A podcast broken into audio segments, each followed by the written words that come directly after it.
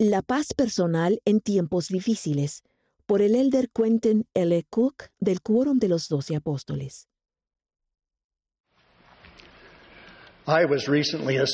Recientemente se me asignó dedicar una porción de la parte histórica de la ciudad de Nauvoo. Como parte de la asignación, se me permitió visitar la cárcel de Liberty en Missouri. Estando en ella, reflexioné sobre los hechos que hacen que sea una parte significativa de la historia de la Iglesia. Los santos vieron amenazadas sus vidas con motivo de la orden de exterminio emitida por el gobernador de Missouri. Además, el profeta José y unos pocos y selectos asociados suyos habían sido injustamente encarcelados en la cárcel de Liberty. Uno de los motivos de tan violenta oposición a nuestros miembros fue que la mayoría de ellos se oponía a la esclavitud. La intensa persecución que padecieron José Smith y sus seguidores constituye un ejemplo extremo del injusto ejercicio del albedrío que puede afectar a las personas justas. El tiempo que José pasó en la cárcel de Liberty nos demuestra que la adversidad no es evidencia de la desaprobación del Señor ni de que Él retire sus bendiciones. Me conmovió profundamente leer lo que el profeta José Smith declaró cuando estuvo confinado en aquella cárcel. Oh Dios, ¿en dónde estás? ¿Y dónde está el pabellón que cubre tu monada oculta? José preguntó cuánto tiempo tendría el pueblo del Señor que sufrir estas injurias y opresiones ilícitas. Estando en la cárcel de Liberty, me emocionó profundamente la respuesta del Señor. Hijo mío, pasa tu alma. Tu adversidad y tus aflicciones no serán más que por un breve momento. Y entonces, si lo sobrellevas bien, Dios te exaltará. Es evidente que la oposición puede refinarnos para alcanzar un destino celestial y eterno. Las preciadas palabras del Salvador, Hijo mío, pasa tu alma, tienen un sentido particular para mí y son de gran importancia en nuestra época. Me recuerdan su enseñanza a los discípulos durante su ministerio terrenal. Antes del padecimiento de Cristo en el jardín de Getsemaní y en la cruz, Él mandó a sus apóstoles que se amasen unos a otros como Él los había amado, y posteriormente los consoló con estas palabras, La paz os dejo, mi paz os doy. Yo no os la doy como el mundo la da. No se turbe vuestro corazón, ni tenga miedo. Uno de los títulos más preciados de nuestro Salvador y Señor Jesucristo es el de Príncipe de Paz. Al final su reino se establecerá con paz y amor, en juicio y en justicia. Aguardamos expectantes el reinado milenario del Mesías. A pesar de esta visión del reinado milenario, sabemos que la paz mundial y la armonía no prevalecen en la actualidad. En mi vida he visto tan grande falta de civismo. Somos bombardeados por un lenguaje airado y contencioso y por actos provocadores y devastadores que destruyen la paz y la tranquilidad. La paz en el mundo e incluso en nuestras comunidades no se nos promete ni garantiza hasta la segunda venida de Jesucristo. Como leemos en el Evangelio de Mateo, el Salvador instruyó a los doce apóstoles y reconoció que su misión terrenal no lograría la paz universal. Él enseñó, no penséis que he venido para traer paz a la tierra. La paz universal no formaba parte del ministerio terrenal inicial del Salvador. La paz universal no existe en la actualidad. Sin embargo, es posible lograr paz personal a pesar del enojo, la contención y la división que plagan y corrompen nuestro mundo. Nunca ha sido tan importante procurar la paz personal. La letra de un reciente himno bello y querido, compuesto para los jóvenes de hoy por el hermano Nick Day y que lleva por título Paz en Cristo, dice así, si no hay paz aquí, siempre en Cristo hay paz. Qué bendecidos fuimos al tener este himno justo antes de la pandemia del COVID-19.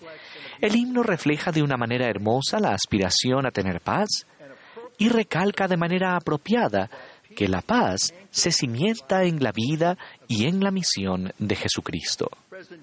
El presidente Joseph F. Smith declaró, jamás habrá ese espíritu de paz y amor hasta que los seres humanos reciban la verdad de Dios y su mensaje y reconozcan su conocimiento y autoridad que son divinos. Si bien jamás retiraremos nuestros intentos por lograr la paz universal, se nos ha asegurado que podemos tener paz personal como enseña Cristo. Este principio se explica en doctrina y convenios. Aprended más bien que el que hiciere obras justas recibirá su galardón. Sí, la paz en este mundo y la vida eterna en el mundo venidero. ¿Cuáles son algunas de las obras justas que nos ayudarán a lidiar con las disputas, atenuar la contención y hallar paz en este mundo? Todas las enseñanzas de Cristo apuntan en esa dirección. Mencionaré unas pocas que me parecen de particular importancia. Primero, amen a Dios, vivan sus mandamientos y perdonen a todos. El presidente George Albert Smith se convirtió en presidente de la Iglesia en 1945. Durante sus años como apóstol, llegó a ser conocido como un líder amante de la paz. En los 15 años previos a ser presidente, las dificultades y las pruebas de, de una enorme depresión económica mundial, seguidas de la muerte y destrucción provocadas por la Segunda Guerra Mundial, fueron de todo menos pacíficas. Al término de la Segunda Guerra Mundial, durante su primera conferencia general.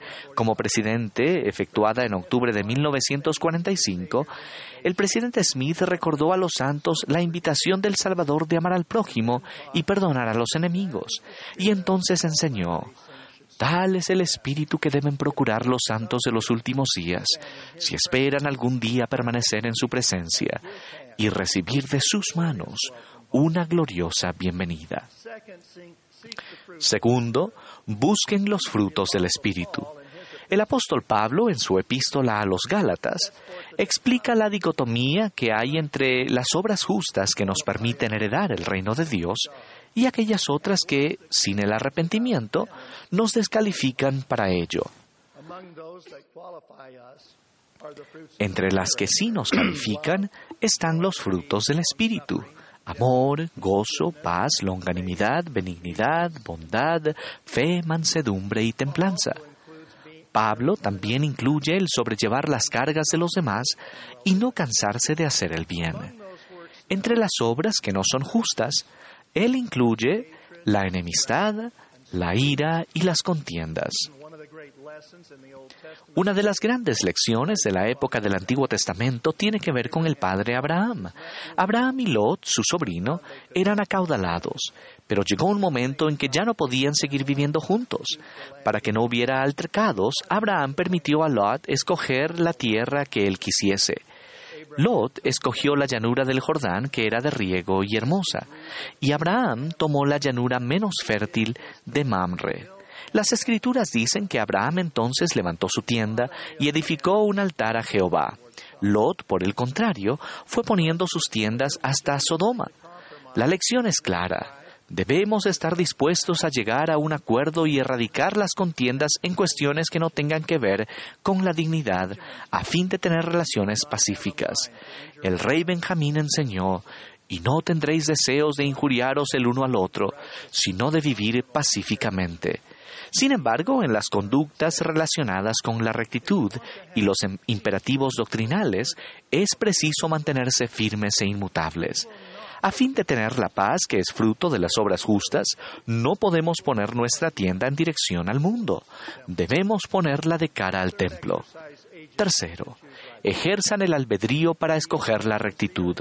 La paz y el albedrío están interrelacionados como elementos esenciales del plan de salvación. Tal y como se define en el tema del Evangelio sobre albedrío y responsabilidad, el albedrío es la capacidad y el privilegio que Dios nos da de escoger y actuar por nosotros mismos.